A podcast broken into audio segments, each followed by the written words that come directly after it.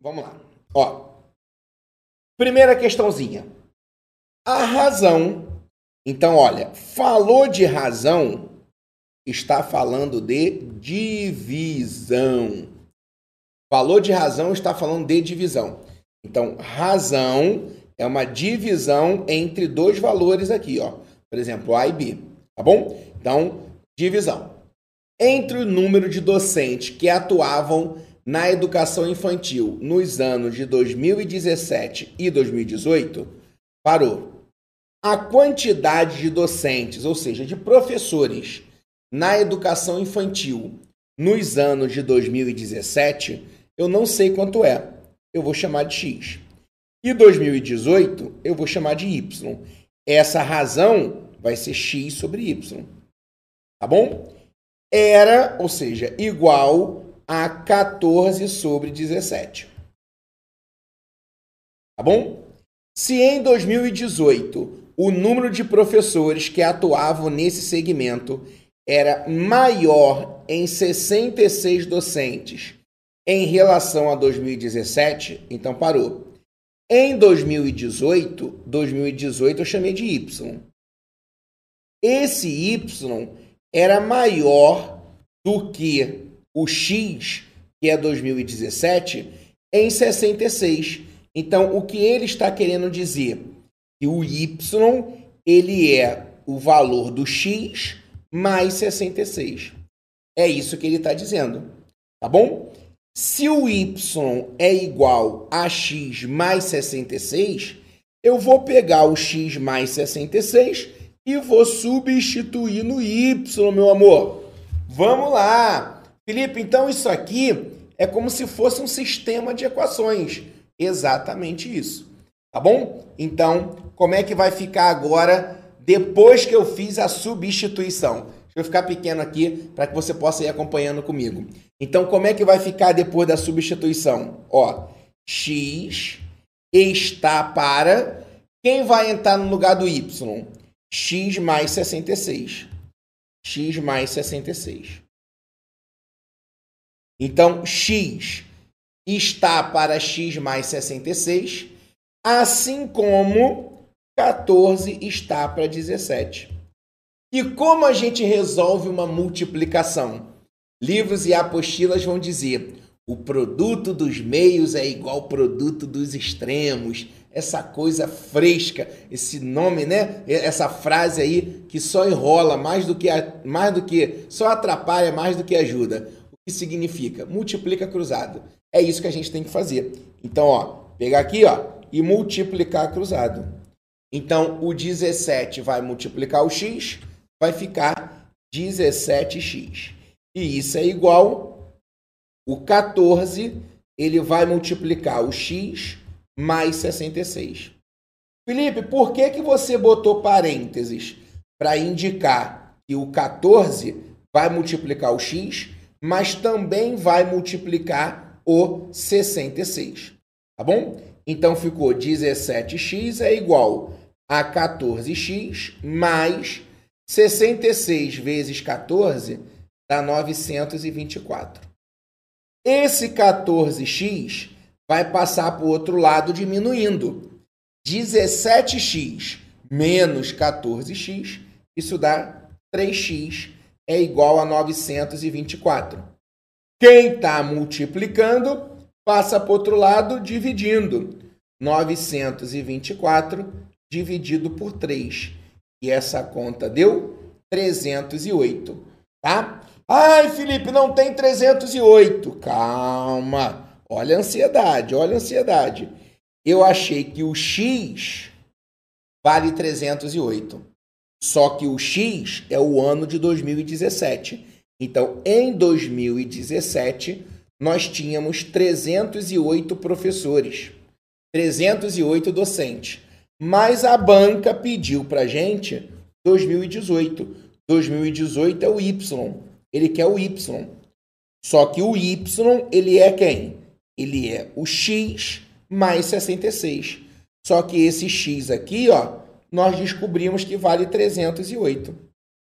Então vai ser 308 mais 66, o que dá 374. Por isso, nosso gabarito, letra C. C de cruz credo. Felipe, que negócio chato. Não importa se é chato ou se é legal. O que importa é que cai na sua prova e você tem que saber. Tá bom? Então, qual é a maior dificuldade que eu vejo na galera quando resolve uma questão dessa? É conseguir montar as informações. Né? Muitas pessoas acabam se rolando na hora de montar as informações. E isso aqui você precisa treinar, praticar, errar, errar bastante, aprender com os erros e a partir daí você vai evoluindo e você vai aprendendo a fazer o que a gente chama na matemática de modelagem. É você pegar um texto e passar para um modelo matemático, para que você possa resolver esse modelo. Tá bom? Então tem muita gente que diz assim, Felipe, quando você monta, quando você arma, a partir de agora eu sei resolver. Né? Tem muita gente que fala assim, porque sempre existem três etapas. Primeiro você interpreta a questão. Lê o enunciado com calma, anota as informações. Depois você faz a modelagem. Você aplica um modelo matemático para resolver aquilo. E por último, você faz as operações, que são as contas. Essas são as três etapas para se resolver um problema. Tá? É um método que eu chamo de IMOP. Interpreta, usa um modelo de resolução e depois você faz as continhas. Tá bom? Então tem que seguir esses três passos para que você possa é, gabaritar aí a parte de matemática, de raciocínio lógico, ou seja, a parte de exatas. Então é o nosso método IMOP. Tá? Interpreta, usa o modelo de resolução e faz as operações. Vamos para a próxima, vamos lá. Ó, no ano de 2017, uma pesquisa do Ministério da Saúde revelou que no Brasil, para cada pessoa obesa, há quatro pessoas não obesas. Então, ó, para cada pessoa obesa, ou seja, eu tenho uma pessoa obesa para cada quatro pessoas não obesas. Então, é uma relação de 1 para 4. 1 mais 4 dá 5. Então, significa que em cada cinco pessoas, uma é obesa e quatro não são obesas. Então, a gente pode representar dessa forma aqui, ó. Eu tenho a relação de uma pessoa obesa para cada quatro pessoas não obesas. Ó, não obesa, não. Obesa, não. Obesa. E não obesa. Então, uma pessoa obesa para cada quatro não obesa. Então, eu tenho aqui ó, um total de cinco. A cada cinco pessoas, a cada cinco pessoas, uma vai ser obesa e quatro vão ser não obesa. Tá bom? Aí ele fala a razão entre o número de brasileiros obesos, ou seja, um, e o número total de brasileiros. O quê? Cinco. Então, um para cinco. Tá bom? Então, nosso gabarito, letra C. Uma questãozinha tranquila, né, galera? Desde que você, ó, faça esse, essa representação. Então, eu tenho uma pessoa obesa para cada cinco brasileiros. Se eu tenho uma obesa para quatro não obesas, então eu estou agrupando os brasileiros em grupos de cinco. E dentro desses grupos de cinco, eu tenho um obeso, quatro não obeso. Então, a razão entre obeso e o total, um quinto. Show de bola? Ah, Felipe, vamos seguindo, vamos lá. Em um experimento químico, a razão entre uma quantidade de produto A para dois terços da quantidade do produto B é igual a um terço. Então, olha só. A quantidade do produto A, ou seja, um produto A, um produto A para dois terços do B, vou botar assim, ó. A razão, né? A razão. Então, um produto A para dois terços do produto B, ele fala que essa razão é igual a um terço. Então, repetindo, olha a interpretação. Olha, uma quantidade do produto A para dois terços do B, ele falou razão. Razão a gente sabe que é divisão. Um produto A para dois terços do B é igual a um terço. Isso aqui é o que a gente chama de proporção. Igual nós tínhamos aqui, ó. Ó, nessa questão, aqui eu também tinha uma proporção. O que é uma proporção? É uma igualdade entre razões. Eu tenho uma razão aqui, outra razão aqui. Quando eu boto um igual, eu formei uma proporção. E como é que eu resolvo a proporção? Multiplicando o cruzado. Aqui é a mesma coisa. Eu tenho uma razão aqui igual a uma outra razão. Eu tenho uma proporção. E como é que eu resolvo uma proporção? Multiplicando cruzado. Então, 3 vezes 1A é 3A. É igual 1 vezes 2 terços de B é 2 terços de B. Beleza? Show. Felipe, e agora? Esse 3 está multiplicando. Se ele está multiplicando, vai para o outro lado dividindo. Então, o A vai ficar 2 terços do B dividido por 3. Como é que a gente faz divisão de fração? Olha aqui. Eu tenho aqui ó, uma divisão de fração. Como é que a gente faz divisão de fração?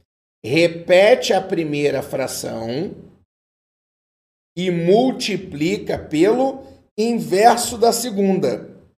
Lembra da regra de divisão de fração? Repete a primeira e multiplica pelo inverso da segunda.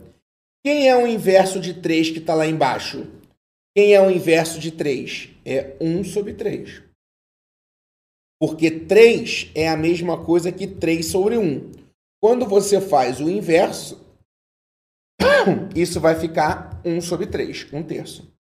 Então, 2b vezes 1 é 2b. 3 vezes 3, 9.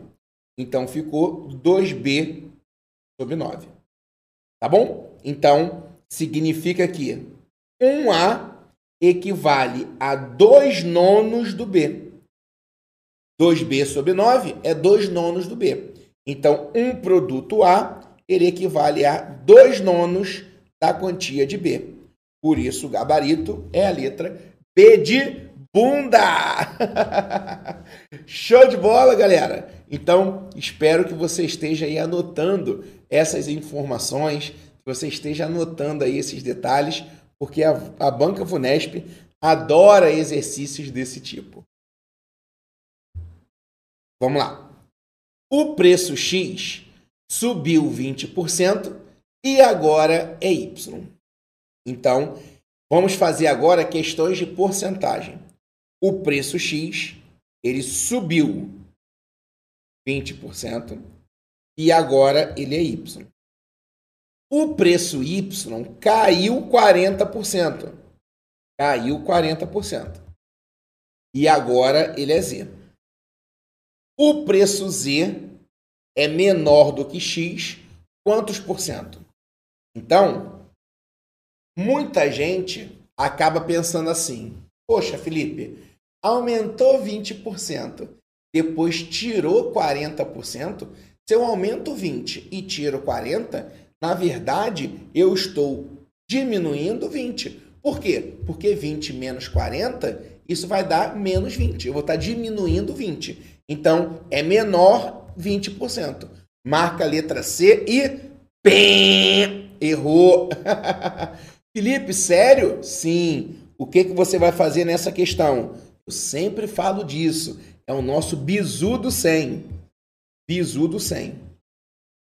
Como você não sabe o valor inicial, você vai usar o macete do 100.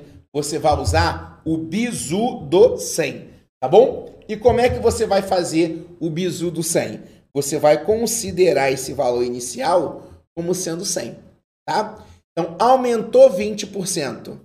20% de 100, 20% de vezes 100.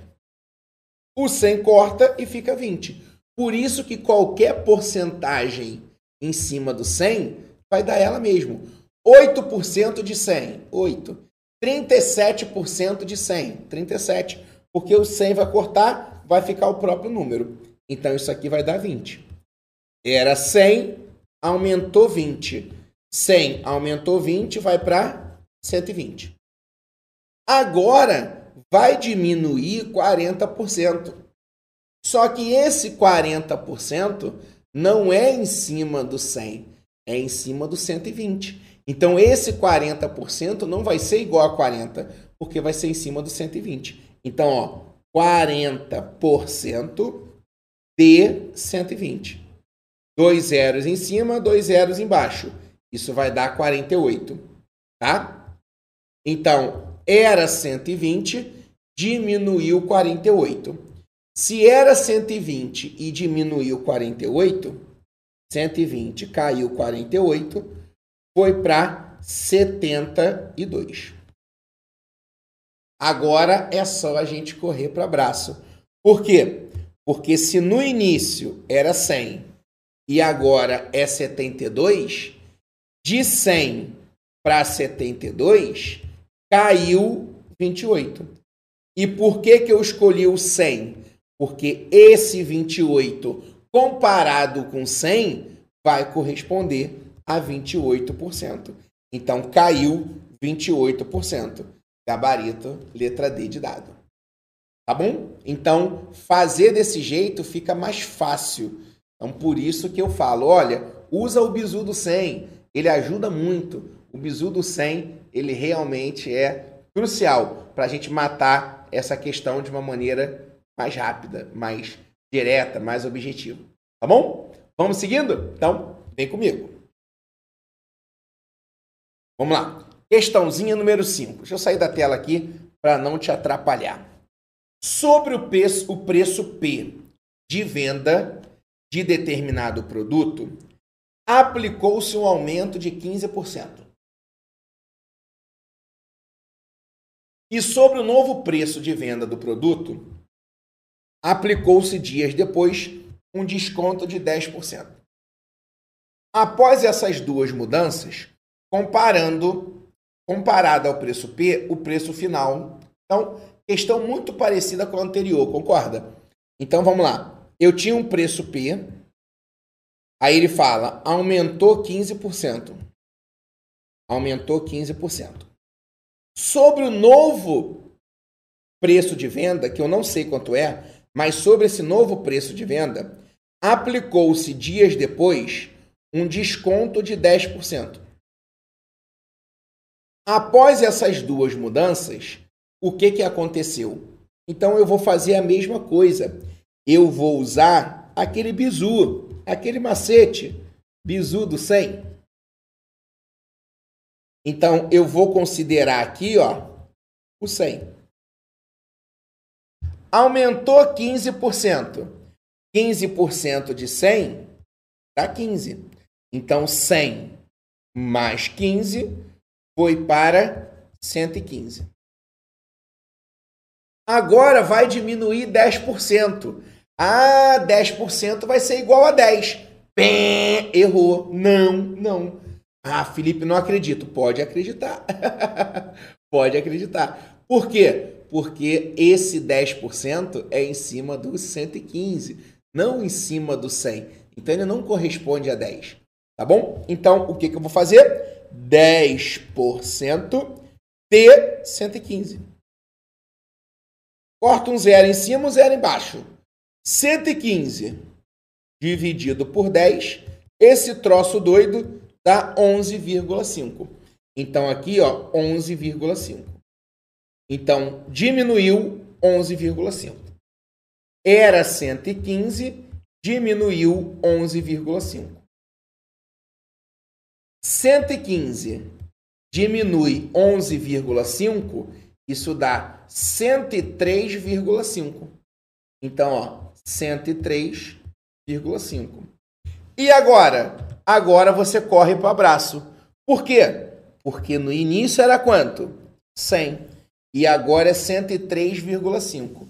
Se era 100 e agora é 103,5, então aumentou 3,5. Como eu escolhi o 100 de propósito, esse 3,5 corresponde a 3,5%.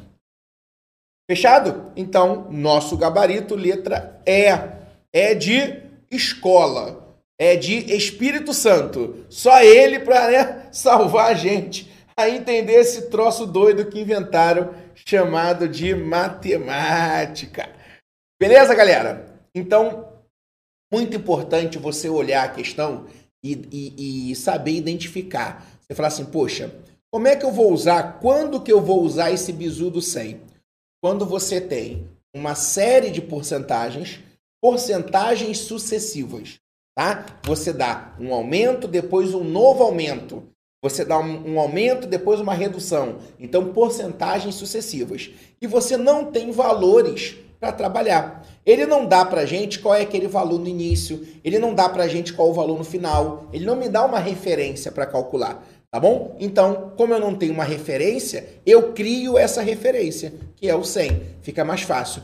Para qualquer valor ia dar certo, mas o 100 é mais fácil e mais rápido, tá bom? Você poderia trabalhar também, e isso aqui que eu vou dar a dica para você agora, é, é uma coisa que a gente usa muito em matemática financeira. Você poderia trabalhar com fator de acréscimo e fator de decréscimo. Eu quero resolver com vocês desse, dessa forma, porque é uma outra possibilidade e eu acho bacana você saber, principalmente se você que está aqui seguindo, está é, tá assistindo essa aula, se você vai fazer um concurso que tem a parte de, de matemática financeira, juros simples, juros compostos, né? Então é importante. Inclusive, a própria Vunesp, né, ela organiza o concurso do TJ São Paulo e tem a parte de juros no edital do TJ São Paulo. E aí, quando a gente trabalha com juros, a gente trabalha muito com fator de acréscimo, fator de decréscimo. Então, você poderia fazer dessa forma aqui, ó.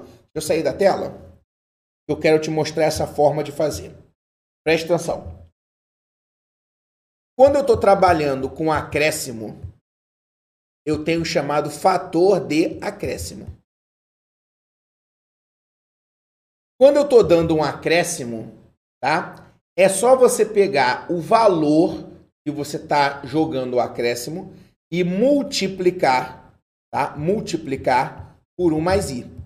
Aonde esse i é o percentual de acréscimo, tá?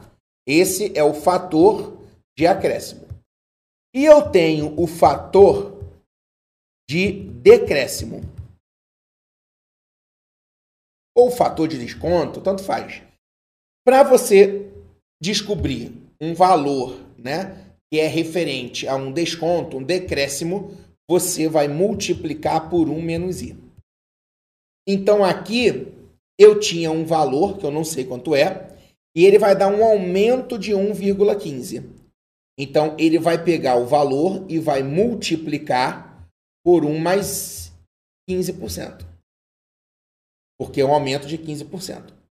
E depois você vai pegar esse novo valor e vai ter que multiplicar ele por 1 menos 10%. Por quê? Porque ele vai dar um desconto de 10%. Então, ele usou o fator de acréscimo para o aumento e vai usar o fator de decréscimo para esse desconto. Quando a gente faz essa continha aqui, vai ficar 15% é 0,15. 0,15. 10% é 0,1 ou 0,10. Então ficou 1,15 vezes 1 menos 0,1, 0,9. Então a gente vai fazer essa continha. 115 vezes 9, 45 vai 4. 9 com 4, 13 vai 1. 9 com mais 1, 10. Tá? Como tem uma casa decimal ali, na verdade tem três casas decimais. Né? 1,15 e 0,9. São três casas decimais. Então isso aqui vai ficar, ó, anda três casas, 1,1,035. Tá? Só que você concorda comigo que 1,035 é a mesma coisa que 1 mais 0,035. Então, na verdade, como o fator de acréscimo é 1 mais a taxa, então se eu tenho 1 mais 0,035, esse 0,035 é a taxa de aumento. E como é que eu passo o número decimal para porcentagem? Anda com a vírgula duas casas. Então isso aqui vai ficar 3,5% de aumento. Por isso o gabarito é letra E, tá? A maioria das pessoas acabam achando esse jeito de resolver um jeito mais enrolado, mais chato, né, de entender ali, faz mais continha com o número decimal. Por isso que eu usei aquele bizu do 100, aquele macete do 100, para evitar que você fizesse dessa forma. Mas, mas é, na matemática financeira, por exemplo, a gente trabalha com isso aqui direto. Então, quem vai fazer um concurso que quer matemática financeira tem que saber isso. Por exemplo, juros compostos. Montante é igual capital que multiplica 1 mais i elevado ao tempo. Da onde vem esse 1 mais i? É o fator de acréscimo. Juros simples. Montante é igual capital que multiplica 1 mais i vezes o t. Capital que multiplica 1 mais i vezes o t. Olha o 1 mais i aqui. Da onde vem? Fator de acréscimo. Tá bom? É... Agora, quando eu trabalho com desconto, por exemplo, lá em desconto que a gente estuda na matemática financeira, desconto simples, desconto composto, vai aparecer nas formulinhas esse 1 menos i, que é o fator de decréscimo, o fator de desconto. Tá bom? Então, são é, conceitos importantes que fazem a gente até entender as fórmulas que a gente usa na matemática financeira. Beleza? Combinado? Então, show! Vamos que vamos! 6. Um investidor comprou ações de uma empresa. Planejou vender essas ações em duas situações. Se elas subirem 16% ou se elas caírem 20%. Então, ele comprou ações e ele fala: olha, se ela subir 16%, a gente vende. Porque aí eu vou ter lucro. Eu vou ter lucro, aí a gente vende. Se ela cair 20%, eu vou ter prejuízo. E aí é melhor eu vender antes que ela caia mais. Então, cair 20%, eu vou tomar prejuízo, mas pelo menos eu vou me livrar logo dela, melhor do que tomar mais prejuízo. Essa é a ideia. Ele não está dizendo aqui que essas ações vão subir 16% e depois vão cair 20%. Não é isso que ele está falando. Ó, tem duas situações possíveis. Então, ou ela sobe 16% ou ela cai 20%. Em ambos os casos, ele vai vender. Quem é esse valor aqui? Eu não sei. Eu vou usar aquele bizu do 100. Se eu comprei um lote de ações por 100 reais, se ela subir 16%, eu vou ter lucro e ela vai passar a custar 116. Eu não vou ter lucro de 16, tá? Eu vou ter lucro de, no caso eu, vou, é, eu não vou ter lucro de 116, vou ter lucro de 16. Mas ele não quer saber o lucro, ele quer saber o valor que ela fica é, numa, numa situação final ali é, quando eu tenho lucro. E se ela cair 20%, 100. Se cair 20%, vai cair 20. Então ela vai passar a ficar 80. Então a ideia é a seguinte: se ela chegar a 80, eu vendo. Se ela chegar a 116, eu vendo também. É isso que ele está falando, tá? Só que a pergunta dele é a seguinte: em relação ao preço de saída com prejuízo, ou seja, 80 é quando eu tenho prejuízo, o preço de saída com lucro, que é 116, é superior a quantos por cento? Em outras palavras, se eu estou em 80 para chegar em 116, eu tenho um aumento de quantos por cento? Um aumento de quantos por cento? Tá? Então, isso aqui é o que a gente chama de variação percentual. Para você descobrir a variação percentual, é só você pegar a variação e dividir pelo valor inicial.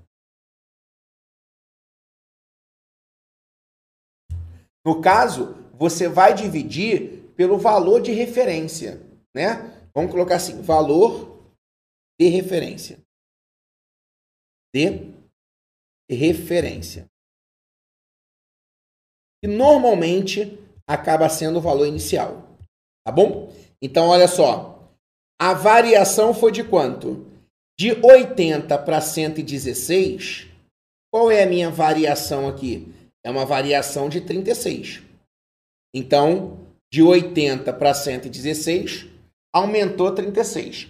Se aqui fosse 100, 36 em relação ao 100 seria 36%. Mas é em relação a 80. O meu valor de referência, ó, a relação que ele está criando é o preço de saída com prejuízo, que é o 80. Então a minha referência é o 80. Tá bom? 36 sobre 80, se você faz essa continha aí, você vai achar um valor de 0,45, o que dá 45%. Nosso gabarito, letra A. Felipe, eu poderia fazer uma regra de 3? Sim, poderia. De que forma? Esse 80 aqui é o meu valor de referência agora. Tá? Então, ele corresponde a 100%. Esse 116 corresponde a x. Você faz uma regrinha de 3. Tá bom? Aí, quando você multiplicar cruzado, você vai ficar com 80x é igual a 116 vezes 100. Você vai fazer essa continha, você vai achar 145%. Mas pensa comigo. Se antes era 100%, agora é 145%, então é porque aumentou 45%. É o que ele quer. Gabarito letra A.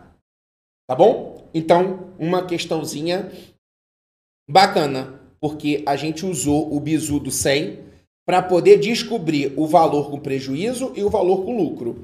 E esses valores com prejuízo e lucro, a gente faz a variação percentual.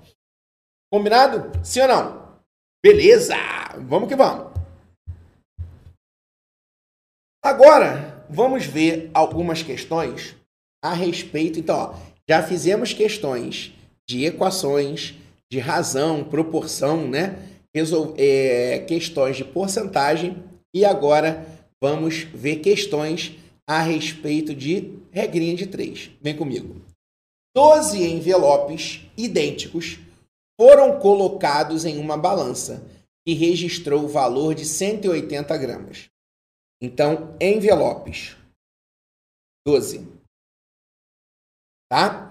Eles registraram o valor de 180 gramas. Se 80 envelopes iguais a esse forem colocados na balança, qual vai ser o valor em grama? Tá? Na verdade, ele está pedindo um valor em quilograma. A gente acha em grama e depois a gente converte. Tá? Quando eu faço um probleminha de regra de 3, eu tenho que analisar se é diretamente proporcional ou inversamente proporcional. Felipe, quando que vai ser diretamente proporcional? quando você observar que o aumento de um gera o aumento do outro. Ou a redução de um gera a redução do outro. Que é o caso aqui. Quanto mais envelopes eu tenho, maior vai ser o peso dele. Tá bom? No caso aqui, em grama, acaba sendo a massa dele, né? Então, quanto maior Quanto mais envelopes eu tenho, maior é a massa, maior é a quantidade de massa que eu tenho total ali. Quanto menos envelopes, menos massa eu tenho. Ok? Então é diretamente proporcional. Quando que é inversamente proporcional? O nome diz inverso, inversamente proporcional. Quando o aumento de uma gera a redução da outra. Tá? Exemplo, quando eu vou calcular, eu tenho a velocidade do meu carro e o tempo que eu demoro para chegar no meu destino. Quanto maior a velocidade do carro, menos tempo demora a viagem. É uma relação inversamente proporcional, tá bom? O que não é o caso aqui. Aqui é diretamente proporcional. E diretamente proporcional, o que, que nós vamos combinar? Eu sempre faço um acordo com vocês. Quando é diretamente proporcional, DP, a gente multiplica cruzado.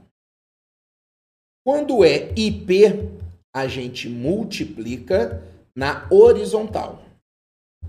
Então, diretamente proporcional, a gente multiplica cruzado. Inversamente proporcional, a gente multiplica na horizontal. Tá bom? Então, 12 vezes x, 12x, é igual a 80 vezes 180. Aí eu agora vou fazer essa continha, tá? Quando a gente faz 180 vezes 80, isso dá 14.400, dividido por 12. Eu poderia simplificar, né, o 180 por 12 e tal, mas eu preferi fazer a conta.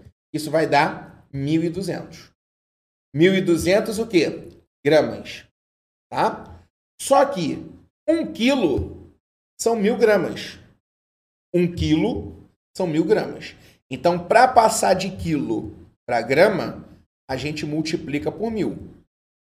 Então, o caminho contrário vai ser dividir por mil. Então, se eu estou em grama e quero chegar em quilo, eu divido por mil. Então, eu tenho que pegar isso aqui e dividir por mil. Dividir por mil. Isso vai dar 1,2 quilos. Nosso gabarito é a letra B de bola. Tá? B de bunda. B de bom. tá? Fechado? Hum, então, anota isso aqui. Felipe, eu aprendi num livro, numa apostila ou com outro professor que quando é inversamente proporcional, eu pego uma das grandezas, inverto e depois eu multiplico cruzado. Tudo bem, também dá certo, não tem problema nenhum. Tá bom? Show. Vamos lá. Funcionando de forma simultânea e ininterrupta, durante o expediente diário, seis máquinas parou a leitura. Anota. Máquina 6. De mesmo rendimento, produzem um lote de peças em cinco dias. Dias 5. Para produzir um lote idêntico em três dias, então, para produzir um lote idêntico em três dias, três dias, será necessário utilizar quantas máquinas? Tá? Então, eu nem vou colocar lote aqui, não precisa, porque esse lote é idêntico. A não ser que ele botasse valores iguais, valores diferentes. Seis máquinas em cinco dias produz dez lotes. Quantas máquinas eu preciso para produzir em três dias 15 lotes, por exemplo? Aí eu ia colocar aqui, mas não precisa, porque ele vai fazer o mesmo serviço. Tá? Então, uma regrinha de três simples. Tá? Agora, quanto mais máquinas eu tenho, menos tempo demora para fazer o serviço. Concorda? Se eu tiver uma máquina só, vai demorar muito para o serviço terminar. Se eu coloco outras máquinas, o serviço vai andar mais rápido, concorda? Então, quanto mais máquinas eu tenho, menos tempo demora o serviço. Então, é uma relação inversa, é inversamente proporcional. E nós combinamos que quando é inversamente proporcional, a gente multiplica na horizontal. Então, o 3 vai multiplicar o x, o 6 vai multiplicar o 5. 6 vezes 5, 30. Quem está multiplicando vai dividindo. 30 dividido por 3, esse troço doido dá 10. Nosso gabarito, letra C. Tá? 10. Fechado? Combinado? Ah! Vamos para mais uma? Vamos para a última aqui. Vamos lá. Ó. Em uma gráfica, 20 máquinas, então máquinas, 20, de mesmo rendimento, imprimem 7.500 páginas, páginas, 7.500, em 30 minutos. Minutos, 30. Beleza. O número de máquinas necessárias para imprimir 1.500 páginas em uma hora Opa, em uma hora. Aqui está em minuto. Se ele falou uma hora, uma hora são 60 minutos. Então vamos botar 60 aqui. Tá? Ele quer saber o número de máquinas, X. Agora já passa a ser uma regrinha de 3 composta. O que, que você vai fazer na regra de 3 composta? Primeiro passo, você vai marcar a coluna que tem o X marca a coluna que tem o X. Essa coluna que tem o X, a gente vai comparar com páginas para saber se é diretamente ou inversamente. E depois a gente vai comparar com tempo, é minutos ali, para saber se é diretamente ou inversamente. Então, beleza, vamos lá. Máquinas e página. Quanto mais máquinas eu tenho, mais páginas elas vão imprimir. Então é diretamente proporcional. Qual é o nosso acordo? Quando é diretamente proporcional, multiplica cruzado. Então nós vamos ficar com trazer para cá o, o 7500 vai multiplicar o x e do outro lado o 1500 vai multiplicar o 20. Tá bom? Eu não faço conta eu só deixo indicado. Eu não faço conta. Eu só deixo indicado. Tá bom? Ok. Páginas nós já comparamos. Eu vou apagar. Já comparamos. Eu vou apagar. Eu agora vou comparar máquinas com minutos. Aquela coluna que está o X, eu comparo com todas as outras colunas. Tá bom? Máquinas e minutos. Quanto mais máquinas eu tenho, quanto mais máquinas eu tenho, menos tempo demora o serviço. É inversamente proporcional. Tem livros, apostilas que preferem colocar setinha, né? Se aumentar o número de máquinas, diminui o tempo de serviço. Eu não gosto muito porque eu acho que essas setinhas enrolam muito. Mas se você prefere trabalhar com elas, fique à vontade, tá? O que, que a gente combinou que a gente faz quando é inversamente proporcional? multiplica na horizontal. O 30 vai multiplicar o 20. O 20 já está ali. Você não vai colocar outro 20. O 20 já está ali. Então o 30 vai multiplicar ele. Eu boto o 30 lá. E o 60 vai multiplicar o x. Então, ó, o 60 vai multiplicar o x. Ou você bota ali do lado do x, ou você pode botar aqui na frente. O importante é, se o x está antes do igual, o 60 tem que estar antes do igual também. O 60 vai acompanhar o x. Tá bom? A partir daí, virou uma equação. É só a gente resolver. Vem comigo na tela. Ó, eu tenho dois zeros, três zeros de um lado, eu vou cortar com três zeros do outro lado. Aí ficou 6 vezes 75 vezes x. Do outro lado, 15 vezes 2 vezes 30. 2 vezes 30, eu vou botar 60. Por que, que eu botei 60? Porque eu estou vendo que 60 dá para dividir por 6. Eu sempre posso dividir um de um lado com um do outro lado. Isso aqui vai dar 10. Então ficou 75x é igual 15 vezes 10, 150. E eu sei que 150 é o dobro de 75. Como é que você sabe, Felipe? Porque tabuada. tá? 150 dividido por 75, isso dá 2. Então, o nosso x deu 2.